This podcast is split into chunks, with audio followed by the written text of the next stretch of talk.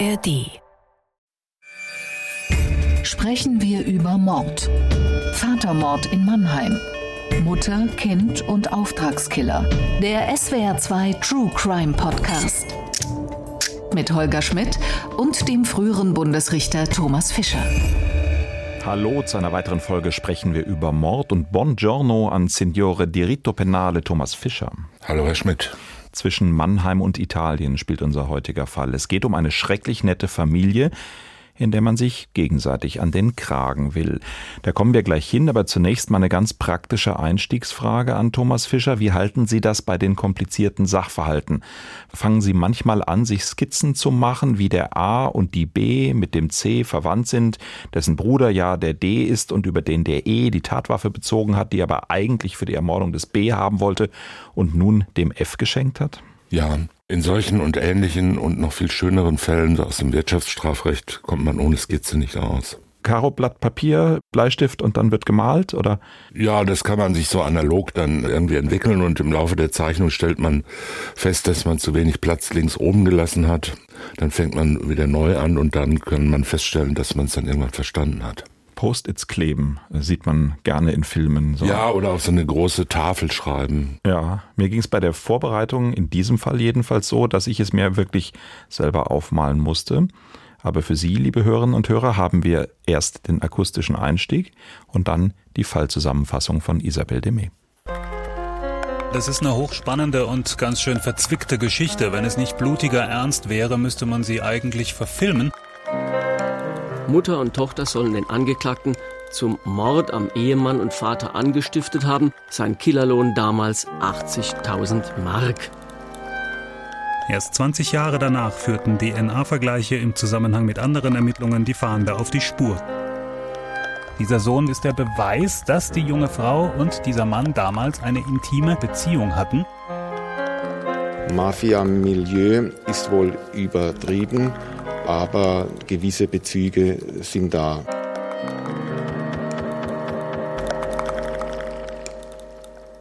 Ihr Mann soll sterben.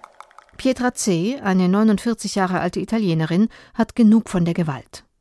Auf der Suche nach einem Auftragskiller wendet sie sich an ihre Tochter Concetta F. Die 24-Jährige bittet ihren früheren Geliebten Gioacchino C., die Tat auszuführen. Er erschießt Calogero C. am 20. April 1990, als er in Mannheim auf dem Weg zur Arbeit ist. Der Mörder bekommt 80.000 D-Mark für seine Tat und eine Fortsetzung der Affäre mit Concetta F. 1991 kommt ihr gemeinsamer Sohn zur Welt. Concettas Ehemann weiß nichts von der Affäre. Er denkt, das Kind sei sein Sohn. Über 15 Jahre bleibt der Mord ungeklärt. Die Frau des Opfers kehrt zurück nach Italien. Erst 2006 kommen die Ermittler weiter. Ein Zeuge wendet sich an die Polizei. Auch er hatte mehrere Jahre lang ein Verhältnis mit der Tochter des Mordopfers. Der Polizei berichtet er von einer gemeinsamen Nacht im Hotel im Jahr 1992. In jener Nacht habe Concetta F. einen Albtraum gehabt und im Schlaf von ihrem toten Vater gesprochen. Auf seine Fragen habe Concetta ihm von dem Mordkomplott berichtet. Sie verriet ihm auch, dass der Mörder der leibliche Vater ihres Sohnes ist. Die Ermittler veranlassen einen Vaterschaftstest. Federico ist 16 Jahre alt, als er erfährt, dass er all die Jahre den falschen Mann für seinen Vater hielt. Nun hilft der Vaterschaftstest dabei, seinen wahren Vater des Mordes zu überführen. Im November 2011 verurteilt das Landgericht Mannheim Conchetta F. und ihren früheren Geliebten wegen Mordes und Anstiftung zum Mord zu einer lebenslangen Freiheitsstrafe. Ein Urteil gegen die Mutter kann nicht gesprochen werden. Sie ist unauffindbar. Also nochmal zum Mitschreiben die Familienaufstellung. Der gewalttätige Vater wird ermordet. Angestiftet haben Ehefrau und Tochter. Mörder ist der Geliebte der Tochter. Der gehörnte Ehemann der Tochter ist unbeteiligt und ahnt auch nicht, dass das Kind seiner Frau nicht sein Kind ist. Thomas Fischer soweit einverstanden und soweit noch ein beherrschbares Geschehen? Ja, wollen wir uns jetzt erst den angestifteten Mord und dem unsittlichen Angebot widmen oder gleich mitten reingehen und mit dem pikanten Detail einsteigen, dessen wegen uns ein Rechtsanwalt den Fall vorgeschlagen hat? Dass nämlich letztlich ja der Täter durch die DNA seines Sohnes überführt wird, ohne dass dem Sohn klar ist, was er seinem leiblichen Vater da antut. Naja, das können wir ja noch ein bisschen aufschieben. Okay, Dann der angestiftete Mord und das unsittliche Angebot. Eigentlich der Klassiker, oder? Du beseitigst mir ein Problem und ich schenke dir meine Gunst. Ja, wobei ja nicht ganz klar ist, das Landgericht hat, glaube ich, im Urteil festgestellt, diese Gunstbezeugungen waren nur ein angenehmer Nebeneffekt für den Täter. Und sein Hauptargument dafür, dass er es ausgeführt hat, war die Zahlung oder das Versprechen, 80.000 D-Mark zu erlangen. Aber gleichwohl kann so gewesen sein, ist wahrscheinlich auch recht lebensnah ist, glaube ich, auch in den Problemen dieses Falls einigermaßen unstrittig, dass das Geld geflossen ist und dass die Zuwendung geflossen ist. Also dieser erste Teil, getreu unserer Podcast-Frage, sprechen wir über Mord schnell abzuhandeln. Es ist ein Mord. Das Tatopfer wurde auf dem Weg zur Arbeit erschossen mit drei Schüssen, als er morgens irgendeinen Weg ging und an Gebüschen vorbei, sprang der Täter hinter ihm hervor, schoss ihn zweimal in den Rücken und einmal frontal ins Gesicht und da war das Opfer sicher arg und wehrlos. Also das handelt sich um einen klassischen Heimtückemord. Und das Geld und die Kunst? Niedrige Beweggründe? Nein, die Beweggründe waren ja nicht niedrig, wenn man davon ausgeht, dass natürlich jede vorsätzliche Tötung oder sagen wir fast jede vorsätzliche Tötung nicht aus überragenden, moralisch überragenden Gründen passiert. Also es ist ja immer irgendwie natürlich ein Unrecht und ein moralisches Unrecht erst recht einen Menschen vorsätzlich zu töten, wenn es nicht unbedingt sein muss und gerechtfertigt ist, was ja hier eine kleine Rolle gespielt hat. Und dann war es ja wohl so, dass die Mutter, also die offenbar nach Italien zurückgereiste Ehefrau des Tatopfers, die dort unerklärlicherweise nicht mehr gefunden werden kann und deren Verfahren abgetrennt wurde, dass die über Jahre oder Jahrzehnte hinweg unter der Gewalt der Eifersucht dieses im Übrigen auch einer religiösen Sekte angehörenden Mannes gelitten hat, genauso wie die drei Söhne der Familie und auch die Tochter, also die Anstifterin und Mitverurteilte. Und dass also insgesamt die Mutter das irgendwann nicht mehr aushielt und dann ihre Tochter fragte, weißt du nicht einen Weg, wie wir den beseitigen können? Also so an der Grenze so dessen, was man so als Familientyrannenfälle kennt, wobei das hier natürlich ganz untypisch war und ja auch keine spontane und im Affekt begangene Tat.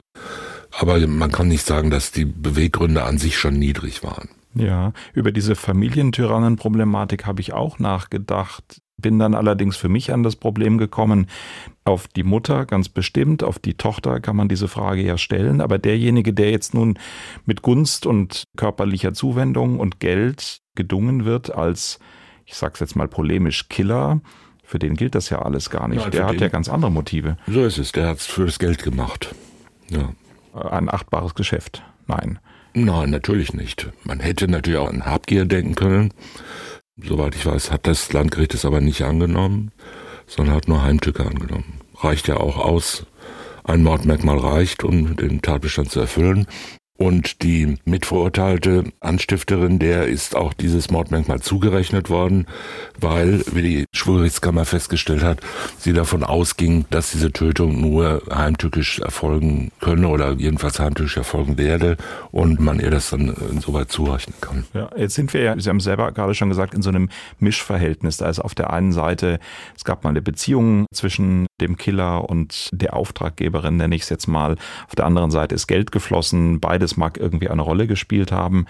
Ich habe mich gefragt, der klassische Auftragskiller, den man, wenn man dem Fernsehkrimi folgt, in Bahnhofsnähe, in dunklen Bierkneipen anheuert, was ist dem vorzuwerfen? Ist das klassischerweise Habgier, wenn er sich bezahlen lässt? Ist es klassischerweise niedrige Beweggründe? Kommt es tatsächlich nur auf die Ausführung der Tat an, ob und welche Mordmerkmale er verwirklicht? Wie verorten wir den Auftragskiller? Einige der im Paragraph 211 Strafgesetzbuch genannten sogenannten Mordmerkmale sind ja eigentlich nur Konkretisierungen dessen, was man niedrige Beweggründe nennt. Auch Habgier ist ja natürlich ein niedriger Beweggrund oder Mordlust ist auch ein niedriger Beweggrund, anderes auch. Und dann gibt es halt noch diese Allgemeinklausel oder sonstige niedrige Beweggründe. Also wer sich dafür bezahlen lässt, macht es in der Regel aus Habgier, also das bloße Erwerbsinteresse. Der Bundesgerichtshof hat das früher mal in der ihm eigenen blumigen Sprache als ungesundes Erwerbsstreben angesehen. Da kann man sich dann immer fragen, bis zu welcher Grenze das Erwerbsstreben gesund ist. Also jedenfalls, wer jemand anderen tötet um des Geldes willen, der handelt habgierig oder um der Beute willen. Wie er das dann macht, ist ja dann, sagen wir mal, eine Frage des Einzelfalls. Hätte ja genauso gut auch nicht heimtückisch sein können oder auf irgendeine sonstige Weise. Aber hier war es halt heimtückisch. Zwei Punkte scheinen mir in diesem Fall noch wirklich interessant zu sein. Das eine ist dieser Albtraum, das geradezu schicksalhaft und romanhaft nach vielen Jahren plötzlich irgendwie sowas wie eine höhere Macht dazu führt, dass die Auftraggeberin sich verrät. Was nehmen wir daraus mit, dass solche Kapitaldelikte dann doch alle Beteiligten viel mehr belasten, als man sich vorher überlegt und dann irgendwo die Wahrheit, ich sag's jetzt pathetisch, ihren Weg sucht oder einfach nur ganz platt dumm gelaufen? Ja, ich glaube beides. Es war ja jetzt nicht so, dass sie da im Traum sozusagen ein Geständnis abgelegt hat, sondern sie sprach halt irgendwo unklare Dinge. Da kam der Vater vor und der Tod vor oder ein Grab vor oder sowas. Und in der Nähe ihrer Lagerstadt saß ihr damaliger junger Freund, schaute Fernsehen und hatte den Ton leise gestellt. Und deshalb hörte er das. Und dann begann ein Gespräch, das sie so schrecklich geträumt hat und so weiter. Und also ich kenne es ja natürlich nur aus dem landgerichtlichen Urteil, was ich gelesen habe. Und da muss man sagen, so richtig drängt sich einem nicht auf, dass sie dann daraufhin, also sie hatte ja in dem Traum selbst noch gar kein Geständnis abgelegt und hat dann aber sich da immer mehr geöffnet, hat gesagt, also mein Vater ist gestorben und ich war daran irgendwie mitschuld und so weiter. Und so ging es immer weiter bis dann zum Geständnis. Das mag alle möglichen Gründe haben, vielleicht auch in der damaligen Beziehung, auch in so einer gewissen Offenbarungsfreude da ihrem neuen Geliebten gegenüber und sich selber da vielleicht auch ein bisschen ich will nicht sagen wichtig machen, aber doch so ein bisschen Mitleid vielleicht auch für ihr schweres Schicksal, Lebensschicksal zu erlangen. Das kann alles eine Rolle gespielt haben.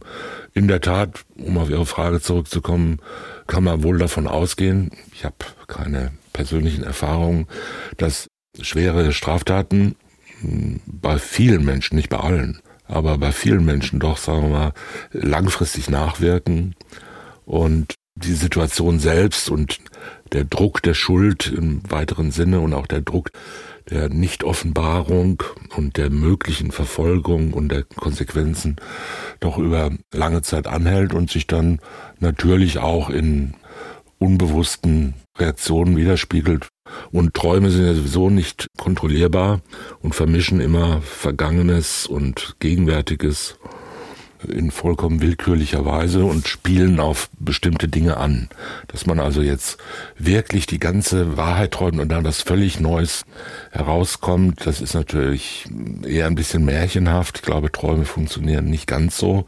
Aber dass man im Schlaf irgendwelche Dinge sagt, aufarbeitet. Die man, die man bewusst nicht sagen würde, das kommt ja häufig vor. Ja. Es gibt in anderen Zusammenhängen ja bei Ermittlungen, wenn es darum geht, Täter zu überführen, wenn es darum geht, zum Beispiel mit der akustischen Wohnraumüberwachung mutmaßlichen Tätern nahezukommen, gibt es ja sowas wie den Kernbereich. Dann heißt es, was so richtig privat ist, das dürft ihr nicht abhören. Im Schlafzimmer immer irgendwie schwierig.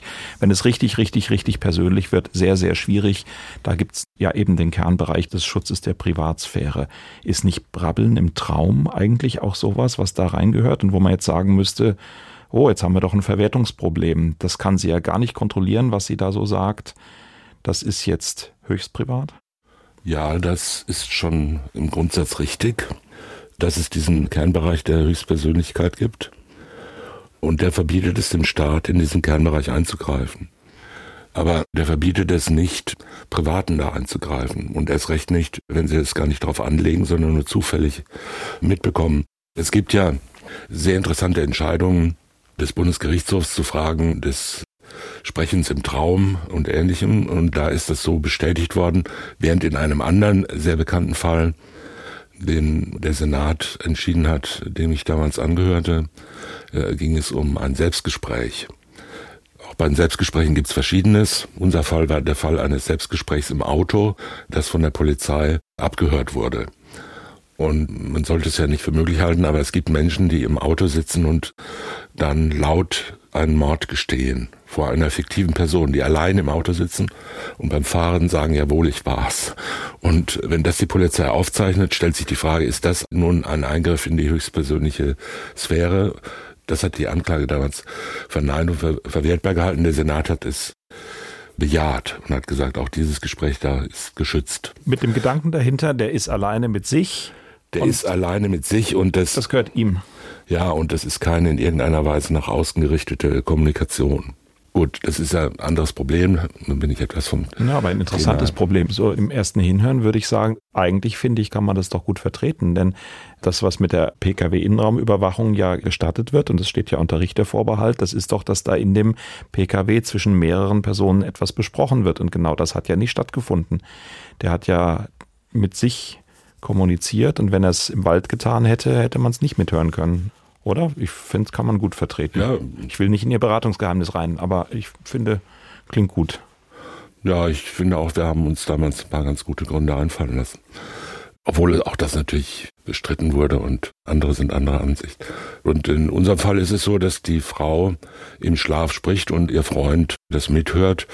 Da ist keine Unverwertbarkeit im Raume. Damit muss man sozusagen leben, dass Menschen, mit denen man privat zusammen ist, Geheimnisse von einem erfahren. Und diese Frage der Unverwertbarkeit des Eingriffs in höchstpersönliche Intimbereiche, also Abhören des Schlafzimmers oder Installieren von Kameras im Badezimmer und ähnliches, das sind ja Grenzen, die der Staat bei Eingriff in die Sphäre der Bürger beachten muss. Und was der Bürger selber tut, ist seine Sache. Vielleicht der juristisch interessanteste Punkt an dem Fall ist, dass aus der Perspektive der Ermittler eine ganz wesentliche Person, ein wesentlicher Zeuge der Sohn ist, der nicht weiß, wer sein Vater ist. Wie gehen wir damit denn um? Da war mein Gedanke, hätte er das von Anfang an gewusst, hätte man ihm das irgendwann erzählt, wäre der Fall doch völlig anders gelaufen. Er ist doch eigentlich für die Ermittler auch nur deswegen interessant gewesen, weil alle eigentlich gar nicht wussten, dass er der leibliche Sohn ist. Und hätte man ihn von Anfang an anders belehrt, hätte man gesagt, gegen deinen Vater musst du nicht aussagen. Es steht völlig offen, wie er sich verhalten hätte. So ist er jetzt in der Situation, dass er seinen leiblichen Vater ins Gefängnis gebracht hat. Aber es wusste keiner. Ich sehe da ein Problem. Ja, wenn Sie es so sagen, könnte man das als Problem ansehen. Die Revision, also der Bundesgerichtshof hat es ja nicht so gesehen. Und ich glaube, das Bundesverfassungsgericht, ich weiß nicht, ob da Verfassungsbeschwerde angelegt wurde, ist mir jetzt unklar. Aber jedenfalls der Bundesgerichtshof hat, glaube ich, die Revision verworfen.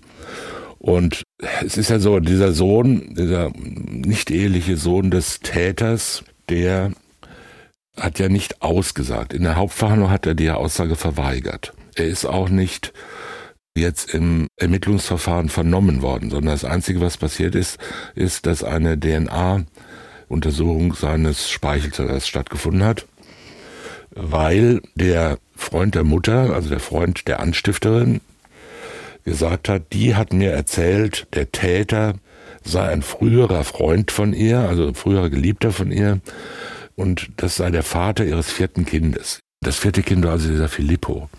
Und das kann ja nur dann stimmen, wenn der Herr F., also der Ehemann der Mutter, nicht der Vater war. Und das hat man dann überprüft. Da richtete sich natürlich die Beschuldigung ja noch gegen einen Unbekannten. Und ich glaube nicht, dass man ein Zeugnisverweigerungsrecht hat, also ein Recht der DNA-Probeentnahme zu widersprechen oder sich da irgendwie zu äußern, die feststellen soll, dass eine bestimmte Person nicht der Vater ist. Hat ja auch was Absurdes, wenn man sich gegen eine DNA-Probe wehren würde mit der Begründung, ich bin ja mit dem verwandt, dann steht das Ergebnis ja gleichzeitig auch schon fest. Aber trotzdem kann ich das Problem, das die Verteidigung hier aufgeworfen hat, schon nachvollziehen, zu sagen, im Grunde ist er ja, der nicht wusste, wer sein leiblicher Vater ist, in so einer Art werkzeughaften Situation, sind jetzt meine Worte, zum Belastungsobjekt gegen den leiblichen Vater gemacht worden mit dem Moment, mit dem man das DNA-Ergebnis hat. Das finde ich eine interessante Konstellation. Ja, ist aber doch auch irgendwie Zufall. Also ich glaube auch irgendwie nicht, dass das alles darauf beruhen könnte. weil sich durch diese Feststellung der Nichtabstammung von dem Ehemann seiner Mutter zunächst mal dann nur eine weitere Folge ergeben hat. Dann ist man drauf gekommen, also gut, der kann nicht der Vater sein. Dann könnte ja stimmen, was der andere Freund gesagt hat, dass es sich um ein nicht ehrliches Kind handelt. Und dann könnte ja stimmen, was die Frau dem erzählt haben soll, dass der Täter der Vater eines ihrer Kinder sei. Und dann hat man weiter ermittelt. Also das ist ja doch eine relativ lange Kette von Indizien, die da zusammenkommt und ja, das stimmt. Aber jetzt nehme ich mal die andere Position und sage, gleichzeitig gilt ja auch das Gegenteil. Hätte man an dieser Stelle die Kette nicht fortsetzen können, hätte man an dieser Stelle äh, gesagt, wir wissen jetzt gar nicht, wie das ist, wäre es auch nicht weitergegangen und wäre auch nach 21 Jahren diese Tat nicht aufgeklärt worden. Ja, dem kann ich nicht widersprechen.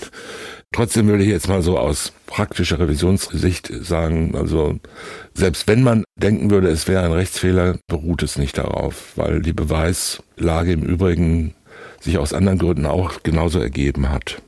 Das ist natürlich immer die letzte Rettung des Revisionsgerichts zu sagen, es beruht nicht darauf.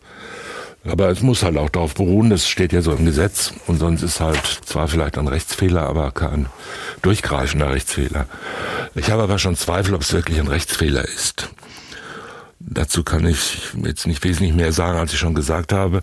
Ich denke, dass die ja mit seinem Einverständnis durchgeführte DNA-Probe zur Untersuchung dessen, was er auch unbedingt wissen wollte, nämlich ob das jetzt wirklich stimmt, was ihm 16 Jahre lang verheimlicht wurde, dass das kein Eingriff war, sozusagen, den er abgelehnt hätte, wenn er das als Ermittlung gegen seinen Vater hätte betrachten wollen.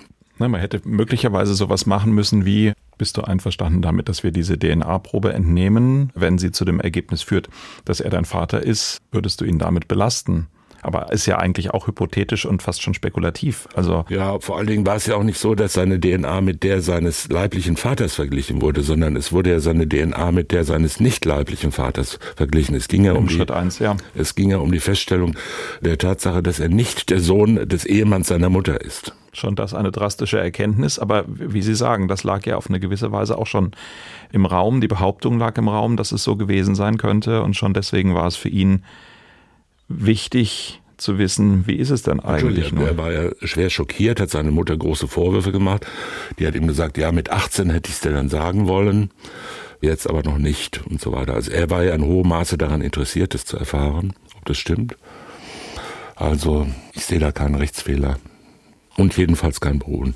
Gut, aber da stimmen Sie mir zu, so ein bisschen schicksalhaft verkettet und, ja, und das, wirklich bizarr tragisch ist das Ganze. Das kann man dann nicht bestreiten, auf keinen Fall. Ja. Mit 18 hätte man es ihm gesagt. Ich glaube, das ist in so familiären Abstammungskonfliktsituationen ja immer ganz häufig die Frage, wann ist eigentlich der richtige Zeitpunkt? Was tut es eigentlich mit Menschen? Haben Sie da ein Patentrezept? Nein. Ich finde, ganz häufig in solchen Situationen kommt immer der Satz, ja, ich hätte ja noch wollen, aber das, die Kausalitäten haben dann Fakten geschaffen, oh Mist, oh Mist, oh Mist, jetzt bist du mit was konfrontiert, was du nicht, noch nicht wissen solltest. Ist das Davonlaufen? Gibt es einen richtigen Zeitpunkt? Nein, es, manchmal ist auch der richtige Zeitpunkt vielleicht gar kein Zeitpunkt. Das kann auch sein. Es ist ja eine Einzelfallsache. Ich glaube nicht, dass es so ein allgemeines objektive Wert hat, alle Geheimnisse zu wissen. Es kann auch Situationen geben, in denen die Aufklärung den Beteiligten mehr schadet als die Nichtaufklärung. Mhm. Und wie wir wissen, ist es ja eine nicht sehr selten vorkommende Konstellation. Dass, man weiß es natürlich nicht. Es geht ja bis in höchste Adelskreise des europäischen Hochadels, dass die Vaterschaften nicht immer vollkommen sicher sind und viel darüber spekuliert wird und trotzdem eine Aufklärung, erst recht keine öffentliche Aufklärung erfolgt. Und entsprechend gestritten wird. Wenn wir uns vielleicht zum Ende nochmal das grundsätzliche Prinzip angucken würden, warum eigentlich Angehörige einander nicht belasten müssten. Können Sie das nochmal umreißen, was der Gedanke dahinter ist? Klar ist es irgendwo ja naheliegend, dass man in einen Familienverband jetzt vielleicht auch nicht so viel Schaden reinbringen und den so ein bisschen abkapseln möchte und ihm einen Schutz geben möchte. Aber ist es nicht gerade, wenn Menschen in engster Beziehung miteinander leben, wichtig, dass da nicht sowas wie ein rechtsfreier Raum entsteht und auch letztlich Straftaten verfolgt werden können? Ich glaube nicht, dass es ein Problem eines rechtsfreien Raums ist. Es ist auch kein Problem eigentlich einer eines grundsätzlichen Verbots, sondern über was ein Zeugnisverweigerungsberechtigter, so ist ja der gesetzliche Ausdruck, darf darüber entscheiden, ob er aussagen will oder nicht. Und das Recht, was jemand hat, ist halt dieses Entscheidungsrecht. Also man kann als Angehöriger im Sinne von 52 Strafprozessordnung, kann man frei entscheiden, ob man gegen oder für, wie auch immer, einen engen Familienangehörigen, also im Rahmen dieser Vorschrift beschriebenen Kreis der Familie, sich dazu äußern will und eine Zeugenaussage machen will. Das Gericht darf weder aus dem Verweigern noch aus irgendwelchen Begründungen etwas ableiten und darf auch nicht danach fragen, warum nicht. Es geht immer darum, Zeuge wird gefragt, möchten Sie aussagen, wird darüber belehrt und dann wird gefragt, ob der Zeuge aussagen oder die Zeugin aussagen will und wenn sie Nein sagt, dann ist gut. Dann wird er entlassen und es wird darf auch nicht nachgebohrt und nachgefragt werden, überlegen Sie es nochmal und es wäre aber doch besser und lauter solche Dinge. Kommt zwar vor, ist aber nicht erlaubt. Darum geht's. Da gibt's immer noch gewisse Probleme, die gar nicht mal so selten sind dass ein Zeuge schon vom Ermittlungsrichter oder von der Polizei vernommen wird. Das von der Polizei wird es sehr, sehr häufig, vom Ermittlungsrichter möglicherweise. Und dann sagt er bei dieser Gelegenheit aus und später in der Hauptverhandlung sagt er dann, jetzt sage ich aber nichts mehr. Ich habe es mir anders überlegt, ich verweigere die Aussage. Dann kommt es immer darauf an, ist er früher mal belehrt worden oder nicht. Und da gibt es eine Rechtsprechung, eine ständige Rechtsprechung, die sagt, ja, wenn er vom Ermittlungsrichter belehrt wurde, dann darf der Ermittlungsrichter als Zeuge über die frühere Aussage gehört werden. Das ist also so ein mittelbarer Beweis dann. Auch da gab es mal eine interessante Diskussion im Bundesgerichtshof, weil der zweite Senat damals gesagt hat, der Ermittlungsrichter muss den Zeugen nicht nur darüber belehren, dass er ein Zeugnisverweigerungsrecht hat, sondern auch, dass er auch noch aussagen könnte. Ja, genau, sondern auch darüber, dass er, der Ermittlungsrichter, als Zeuge vernommen werden darf, selbst wenn der später wieder ruft. Das fanden wir im zweiten Strafsenat damals plausibel, weil es zu einer vollständigen Aufklärung gehört, weiß ja eigentlich keiner. Also der normale Mensch, der nicht ständig als Zeuge aussagt, kennt ja solche Einzelheiten nicht. Äh, aber da hat die Mehrheit des Bundesgerichtshofs gesagt, nö, das sehen wir nicht so und hat diesen Gedanken nicht aufgenommen. Wenn der Familienangehörige aussagt, darf er sich die Fragen aussuchen, darf er teilweise aussagen, ja, oder er darf auch zu jedem Zeitpunkt in der Befragung dann auch sagen, jetzt will ich nicht mehr. Genau. Er darf sagen, was er will. Vor Gericht habe ich häufig die Situation erlebt oder im Umfeld von Hauptverhandlungen, dass es aber eine große Diskussion darüber gibt, wie und wann diese Erklärung, ich will das nicht aussagen, dem Gericht zu übermitteln ist. Wie sieht es da aus? Es gibt Verfahren, da werden die Eltern als Beispiel vorgeladen, obwohl eigentlich alle genau wissen, die werden nichts sagen, aber der Senat oder die Kammer besteht darauf, ja, ich will das aber persönlich hören, ich will das unmittelbar in der Hauptverhandlung erleben. Dann kommen die rein, sagen ihren Namen, sagen, ich sag nichts, die Sache ist rum. In anderen Verfahren heißt es, wir haben sie gar nicht erst geladen, denn die werden ja eh nichts sagen. Was ist der richtige Weg? Ja, auch da muss man leider wieder antworten, es kommt darauf an. Es gibt ja Situationen, in denen das Gericht, sagen wir mal, aus der Aktenkenntnis weiß, dass ein zeugnisverweigerungsberechtigter Zeuge früher nichts gesagt hat.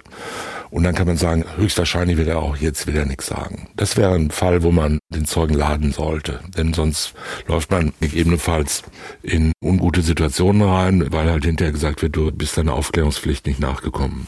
Du hättest den laden müssen, vielleicht hätte er sich anders überlegt, ist ja immer offen. Anders ist es, wenn ein Zeuge, beispielsweise ein anwaltlich beratener Zeuge, dem Gericht auf die Ladung hinschreibt, ich bitte von meiner Ladung abzusehen. Erstens bin ich in Urlaub oder sonst was. Erstens habe ich eine weite Reise. Zweitens bin ich krank. Und drittens versichere ich hiermit, dass ich auf jeden Fall von meinem Zeugnisverweigerungsrecht Gebrauch machen werde und gar nichts sagen werde. Deshalb bitte ich von meiner Ladung abzusehen.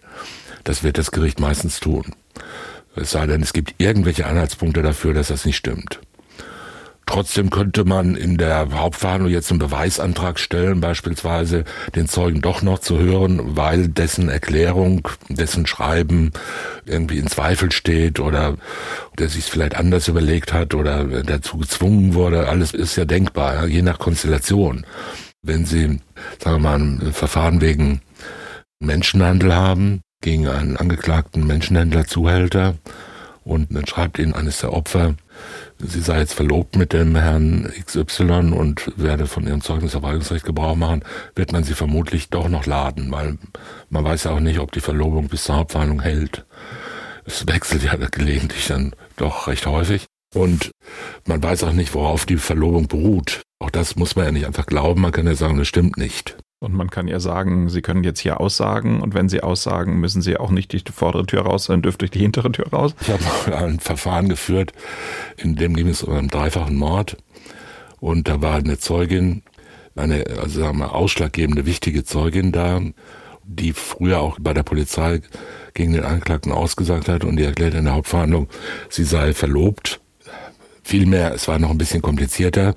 Der Angeklagte stand auf, der war nicht schlecht anwaltlich beraten, stand plötzlich auf und sagte, ich möchte eine Erklärung abgeben, als die Zeugin da saß und dann sagte ich, ja, bitteschön. Und dann sagte er, also XY hieß die, Kerstin zum Beispiel hieß die und sagte, Kerstin, ich liebe dich, willst du meine Frau werden? Und dann stand sie auf und sagte ja und hauchte das in das Mikrofon. Und dann sagte er, dann sind wir jetzt vor aller Welt verlobt. Und dann der Staatsanwalt bis in den Tisch verweigerte sie die Aussage. Und ich hatte die beiden aber beim Reingehen in den Sitzungssaal schon vorher auf dem Gang äh, getroffen, da standen hier alle rum, also die Zeugen. Und da sah ich diese Frau in innigster Umarmung und tiefen Zungenküssen mit ihrem Geliebten herum sich drücken, der auch im Zuschauerraum hinten saß. und dann habe ich halt gesagt, das glaube ich Ihnen nicht mit der Verlobung. Ja? Was dann zu einer interessanten Diskussion darüber führte, ob der Angeklagte nicht eifersüchtig sei und überhaupt nichts dagegen habe. Ja, eine offene Ehe. Eine, führt eine offene Verlobung, weil er jetzt doch vielleicht längere Zeit nicht heimkommt und so weiter. Also es war, obwohl es um einen dreifachen Mord ging, war diese kleine Phase der Hauptverhandlung dann doch relativ interessant und auch ein bisschen witzig. Mhm. Tatsächlich kann aber auch die Frage, sage ich aus, sage ich nicht aus, ja ganz viel mit der Dynamik in der Hauptverhandlung zu tun haben. Weshalb mein Gedanke in solchen Fällen immer ist, kann man denn als Gericht wirklich ermessen, was es mit demjenigen, der völlig überzeugt ist, dass er nicht aussagen will, macht, wenn er zum Beispiel die Opfer oder die Angehörigen der Opfer sieht und sich dem nochmal vergegenwärtigt, worum es hier jetzt eigentlich geht. Also vielleicht doch lieber alle im Zweifel vorladen und sich den 52 persönlich abholen? Ja, im Zweifel sowieso. Wenn man überhaupt keine Zweifel hat, würde ich nicht sagen, das Nichthaben von Zweifeln ist schon an sich fehlerhaft. Ja. Also es gibt halt Fälle, in denen man, glaube ich, mit Sicherheit davon ausgehen kann, dass keine Aussage kommt. Und dann muss man es ja auch nicht zu erzwingen versuchen durch Vorführung in der Hauptverhandlung.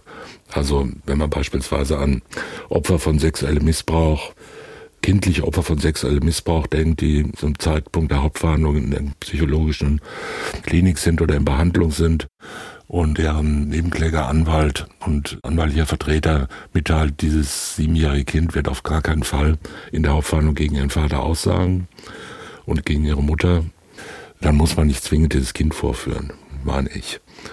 Also es gibt für alles immer auch Ausnahmen.